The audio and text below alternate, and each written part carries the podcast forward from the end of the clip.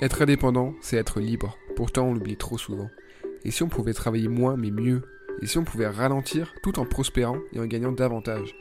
Bienvenue sur Slow Freelancing, le podcast. C'est le rendez-vous hebdo des freelances à contre-courant qui veulent sortir des injonctions à la productivité et à l'hypercroissance. Si toi aussi tu souhaites construire une activité pérenne, en phase avec ta vie idéale et qui te permet de profiter au maximum de chaque journée, alors il est peut-être temps de passer au slow. Travailler plus pour gagner plus, c'est démodé. Travaillons moins sans gagner moins. Chaque semaine, j'alterne entre épisodes solo et épisodes avec invité pour te parler concrètement du slow freelancing. Le meilleur moyen de soutenir ce mouvement et ce podcast, c'est de t'abonner, de mettre 5 étoiles sur ton app de podcast et d'en parler à tes potes freelance. Allez, entrons dans le vif du sujet. Avant tout, je voulais vraiment remercier chaque personne qui m'a envoyé un petit message positif, qui a laissé un commentaire, qui a laissé 5 étoiles, ou tous les gens juste qui m'ont dit qu'ils trouvaient le concept de slow freelancing ou le podcast sympa et que ça leur apportait des choses. Vraiment, je suis hyper ému, hyper touché que ce mouvement et, ce, euh, et que ces contenus euh, bah, t'apportent de la valeur, tout simplement. Donc, euh, si ça t'aide, n'hésite pas à me le dire. Je suis ravi de pouvoir avoir un impact dans le monde du freelancing. Aujourd'hui, après les premiers épisodes, j'ai décidé de te parler de mon histoire avec le slow freelancing. Parce qu'en fait, contrairement à ce qu'on pourrait penser, je me suis pas réveillé un matin en me disant aujourd'hui je vais théoriser un concept, ça va être le slow freelancing, et je vais bosser moins et mieux, et je vais dire aux gens que c'est ça qu'il faut faire. Pas du tout. Déjà déjà, t'as compris, c'est pas ça le principe. Euh, en fait, ça s'est fait dans l'autre sens. Vraiment, euh, dans le sens complètement opposé. C'est-à-dire que moi, pour revenir un peu en arrière, euh, donc j'ai fait pas mal de stages, d'alternance, de jobs étudiants, de jobs d'été. En tout, j'ai dû bosser dans une dizaine d'entreprises avant la fin de mes études.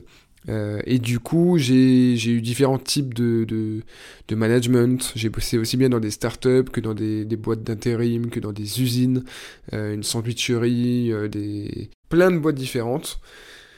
Au final, je me suis jamais senti vraiment bien dans une boîte. Alors, déjà, je me suis rendu compte que au final, les 35 heures, les 39 heures, peu importe, au final, c'est jamais ça. On travaille souvent beaucoup plus. Euh, surtout quand c'est des jobs euh, entre guillemets un peu sympas euh, dans le marketing, dans la tech, etc. Et surtout, je voyais autour de moi beaucoup de gens qui bossaient, enfin qui bossaient, qui étaient là, qui bossaient pas, pas forcément énormément, en tout cas ils, travaillaient, mais les pauses, il y en a qui faisaient des pauses club toutes les heures, enfin les pauses, les pauses déj qui s'éternisaient un peu, et au final, beaucoup de présentéisme. Moi, au final, j'ai toujours eu du mal à me sentir bien en entreprise.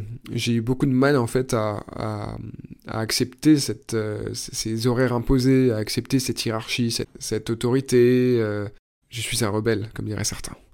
Euh, mais plus sérieusement, je me suis lancé en freelance quand j'étais encore étudiant. Et ça me paraissait incroyable cette liberté, cette capacité du coup à travailler quand on le voulait, avec qui on le voulait, comme on le voulait, sur les sujets qu'on voulait, etc. Donc euh, au final, euh, quand j'ai commencé le freelancing à temps plein, donc ça faisait déjà deux ans que j'étais lancé, puisque je me suis lancé euh, deux ans avant la fin des études, et au moment de me lancer à temps plein, donc j'ai fini mes études, j'ai fini mon alternance, et là, ça y est, plongé dans le grand bain du freelancing.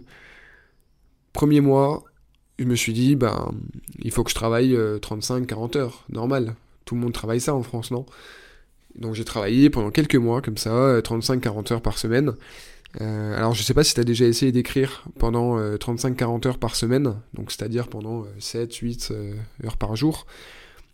À l'époque, mon job c'était essentiellement d'écrire, c'était vraiment de la rédaction web et un peu de copywriting il y avait assez peu de stratégie, d'accompagnement, de call, euh, de, d'échange en fait. C'était beaucoup d'écriture et euh, alors spoiler alerte, on ne peut pas écrire euh, pendant 8 heures par jour.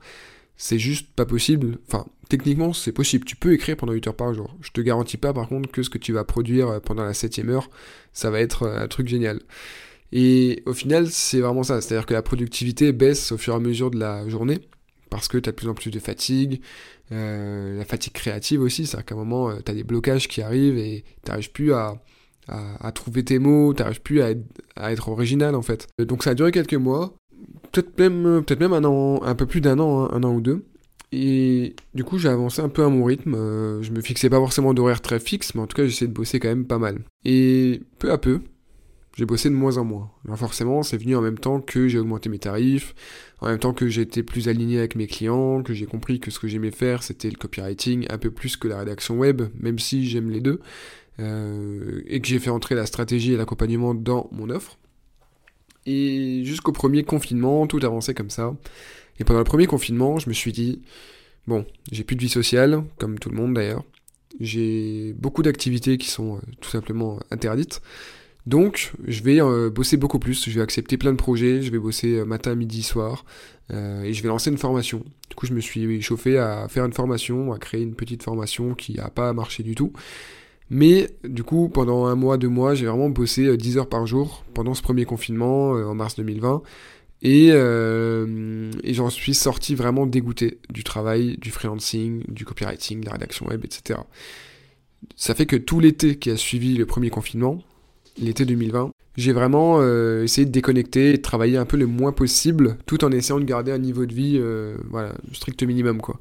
Et au final, je me suis rendu compte que je gagnais pas forcément moins. Euh, je gagnais un peu moins, mais qu'au au fond, j'ai pas non plus travaillé deux fois moins et gagné deux fois moins. Donc, progressivement, j'ai essayé d'adopter un, un, mode de vie, un mode de travail qui était plus aligné sur cette nouvelle façon de faire. Et donc depuis, euh, donc après il y a eu le second confinement, donc là je j'ai pas refait la même erreur. Je me suis dit cette fois je vais bosser normalement et, euh, puis on verra bien. Donc c'est ce que j'ai fait. Et après, progressivement, pendant donc les deux, euh, enfin un an et demi, deux ans qui sont passés depuis, je me suis progressivement mis au slow freelancing. Alors à l'époque ça avait pas vraiment de nom. Il y a personne qui en parlait. Après quelques recherches, j'ai découvert que le terme avait déjà été employé une ou deux fois, mais vraiment littéralement une ou deux fois. Et je me suis dit que j'allais euh, essayer de développer un concept autour de ça. Parce qu'en fait, tout simplement, je me suis rendu compte que c'était pas une obligation de travailler 30, 35, 40 heures semaine, euh, de vouloir à tout prix euh, faire toujours plus de chiffres d'affaires, faire toujours plus de clients, avoir toujours plus de projets, devoir à tout prix monter une agence après avoir été freelance. Moi, j'étais un peu dans cet état, état d'esprit-là, et à un moment, je me suis dit, mais pourquoi faire en fait? Euh, ça sert à quoi concrètement? Parce qu'une une vraie, entreprise, elle a besoin de faire de la croissance et d'avoir des gens qui bossent euh, en permanence pour pouvoir grandir, pour pouvoir payer tout le monde, pour pouvoir aller euh, gagner du terrain sur la concurrence, etc. Mais un freelance, il n'a pas besoin, du moment qu'il gagne assez et il s'épanouit assez dans son job, il n'a pas besoin de faire une croissance perpétuelle. Du coup, je me suis dit, tiens, aujourd'hui, je vais essayer de faire la paix avec la façon dont je travaille. Et au lieu de me culpabiliser, de me dire, je suis vraiment qu'un branleur, je bosse vraiment moins que la plupart des gens que je connais, je me suis dit, tiens, et si en fait je tenais un truc?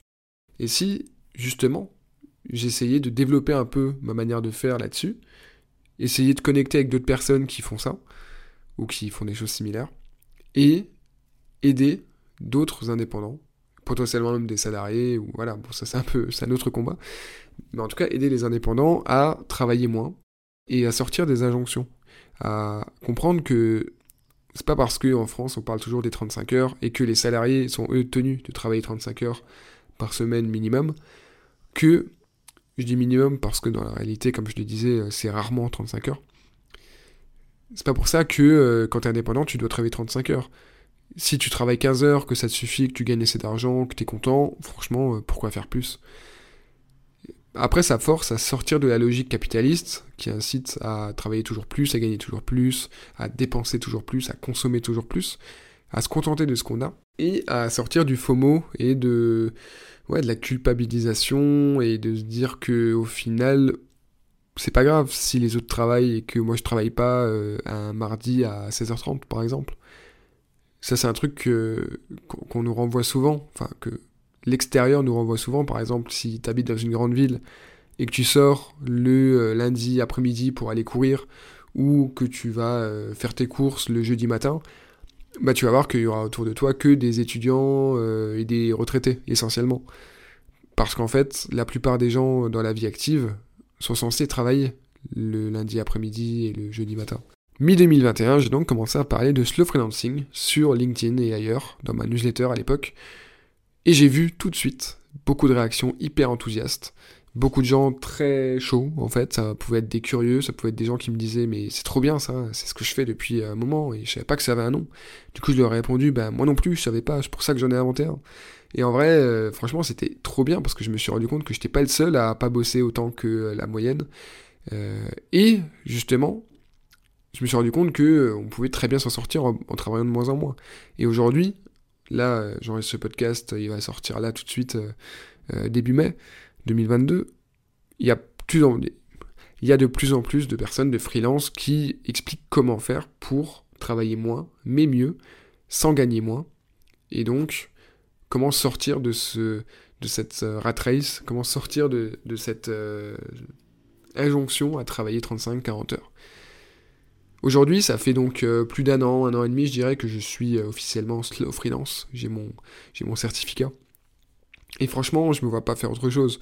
J'ai déjà parfois essayé de travailler plus en me disant, tiens, si j'essayais, juste pour voir ce que ça donne, de travailler 7-8 heures par jour avec des horaires relativement fixes, et bah ça marche pas en fait parce qu'à la fin de la journée j'en peux plus j'en peux plus j'ai la tête qui va exploser j'ai juste envie d'aller faire une sieste ou d'aller me balader ou d'aller faire un truc dehors euh, après ça dépend des gens. Ça dépend des gens encore une fois. C'est toujours pareil. Après si tu écoutes ce podcast j'imagine que tu fais partie des personnes qui ont plutôt envie de s'y mettre. Donc euh, voilà on va avancer ensemble dans cette direction. Si tu te dis que c'est pas pour toi soit parce que tu penses que tu n'y arriverais pas parce que c'est pas ton tempérament et que tu as envie de travailler beaucoup, ou alors que t'as pas envie tout simplement parce que tu adores ton travail et que pour toi tu comptes pas tes heures et c'est un kiff, bah y a aucun souci. Euh, ce podcast de toute façon il s'adresse vraiment aux personnes qui trouvent de l'intérêt à travailler moins, à kiffer un peu plus à côté et, qui ont envie d'adopter d'une certaine manière le slow freelancing. Voilà donc mon histoire avec le slow freelancing, en tout cas le début de l'histoire parce que je pense que c'est vraiment que le commencement de l'aventure. Ce podcast, c'est donc la première brique avec la newsletter du coup qui est associée. Tu trouveras le lien en description. C'est la première brique de ce mouvement, de, la manière dont j'essaie de, d'évangéliser. Si j'étais un start-upper, je dirais ça. Euh, d'évangéliser ce concept de slow freelancing, euh, de montrer qu'une autre voie est possible et que on n'a pas besoin de travailler comme un salarié quand on est freelance et on n'a pas besoin non plus de, de faire toujours plus, de travailler comme un acharné. L'important c'est de faire ce qu'on veut, de faire ce qui nous plaît et d'avancer comme ça, de voir comment ça se passe. Moi je fonctionne beaucoup au feeling.